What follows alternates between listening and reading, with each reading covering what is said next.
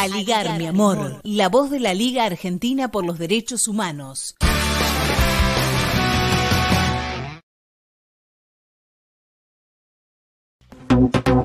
Entrevistas.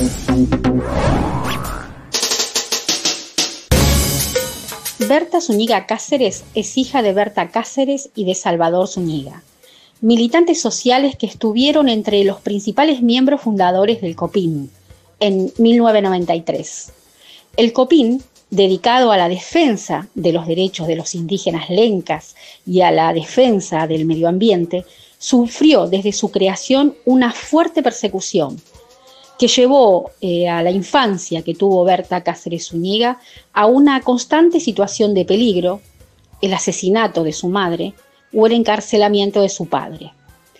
Berta Cáceres Zúñiga se formó en una escuela, en escuelas de educación popular, donde recibió una formación anticapitalista y antipatriarcal, incorporándose a la actividad política desde muy joven, acompañando a su madre. En el 2017, Berta Zúñiga fue elegida coordinadora general de COPIN, el mismo cargo que ocupó su madre antes de ser asesinada. Pocas semanas después de haber asumido el liderazgo del COPIN, sobrevivió a un atentado. Si bien fueron condenados los autores materiales del asesinato de Berta Cáceres, se exige el juicio a los autores intelectuales y políticos que tiene el caso. En este marco se realizó el foro público Proyectos Extractivos y Corrupción. Queremos saber de qué se trata este foro. Bueno, buenos días compañera Nora y un saludo a todas las personas que nos escuchan. Eh, bueno, eh, comentarles que mm, pues en las circunstancias actuales del proceso de búsqueda de justicia hemos considerado realizar una serie de eventos públicos, eh, virtuales por el momento, este, para sacar de los tribunales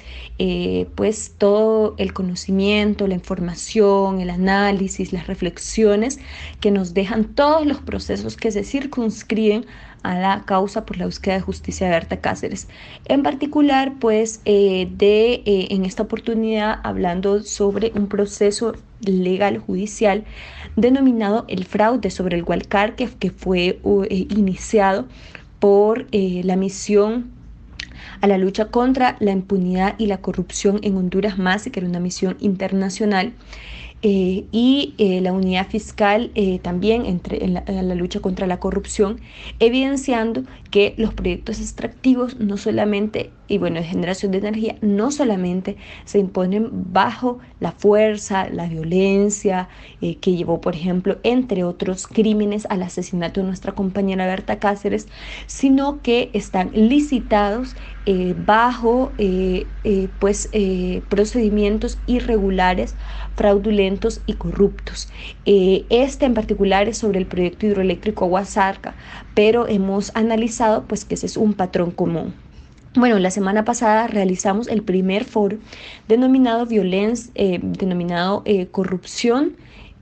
en los proyectos extractivos. En este participó el fiscal de la Unidad Especial contra la Corrupción,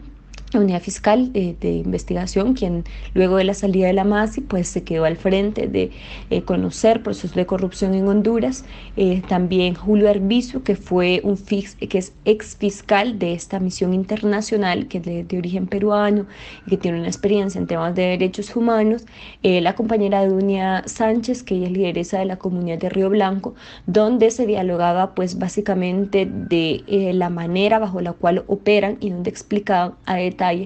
pues en qué consistió el fraude sobre el Hualcarque para alertar a también otros pueblos que están en lucha y resistencia en Honduras eh, y bueno, otros pueblos en contextos eh, similares al de Honduras, de cómo operan estos fraudes y cómo esta puede ser también una ventana eh, para hablar en contra de estos proyectos. Entonces, bueno, decir que para nosotros es una oportunidad de evidenciar todas las irregularidades y por qué también la insistencia de, de construir bajo la fuerza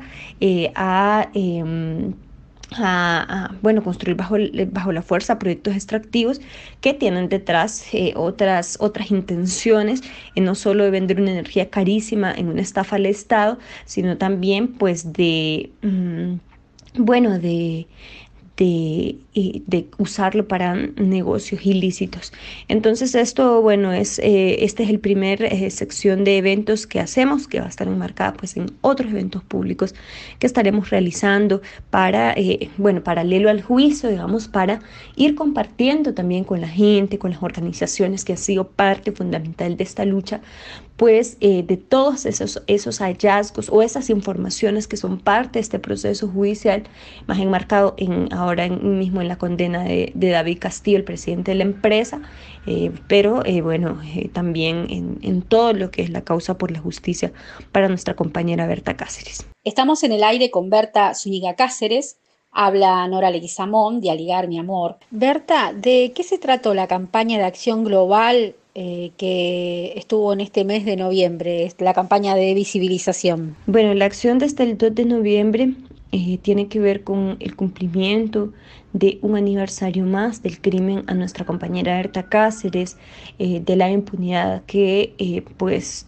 circunscribe esta demanda de justicia al día de hoy por tener en un crimen, crimen emblemático para América Latina la posibilidad de haber enjuiciado a los máximos responsables pero eh, de no contar con la voluntad del Estado de Honduras para proceder contra estas personas por el papel eh, y, eh, que tienen dentro de la vía política de Honduras y bueno, por su estrato económico y su influencia política. que bueno, específicamente hablamos siempre de la familia Atala Sabla, que es una familia pues muy pues mm, con mucha capacidad adquisitiva en Honduras y que forma parte de estos pequeños grupos económicos oligárquicos en este país tan desigual. Eh, entonces, bueno, nosotras cada aniversario eh, lo enmarcamos en, en, bueno, que sea una fecha también para visibilizar eh, que la lucha por la justicia no acabó con una sentencia a autores materiales y que fue el menor resultado que pudo dar el Estado de Honduras tratando de disimular y de acallar la demanda pues profunda sobre justicia real para Berta Cáceres. Y bueno, también en esta oportunidad se circunscribe con el denominado en el área mesoamericana, Berta no sé si en todo el mundo o en toda la Via pues eh, el, día, el, día, el día de los difuntos, de las difuntas, el día de los muertos y las muertas. Entonces, eh, bueno, nosotras eso convocamos a a las organizaciones hermanas, a todas las personas, eh, pues a tomar fotos a sus altares, que bueno, aquí se hacen un montón de altares, eh, para, eh, bueno, exigiendo justicia para Berta Cáceres y bueno, afortunadamente hemos recibido una, una respuesta siempre, ¿verdad? Muy importante y eso nos alegra porque sabemos que la gente, las organizaciones, las comunidades nacionales e internacionales, pues son las principales veedoras eh, de las garantías de un proceso bien complejo en un país de tanta impunidad, en una institución de justicia mediocre que es, ha sido incapaz de eh, cumplir en muchas ocasiones pues eh, los estándares internacionales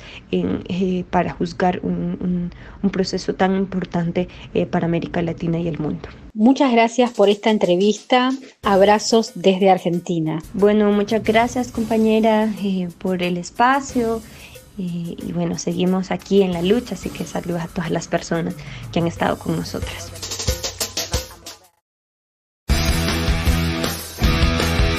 Aligar, mi amor, la voz de la Liga Argentina por los Derechos Humanos.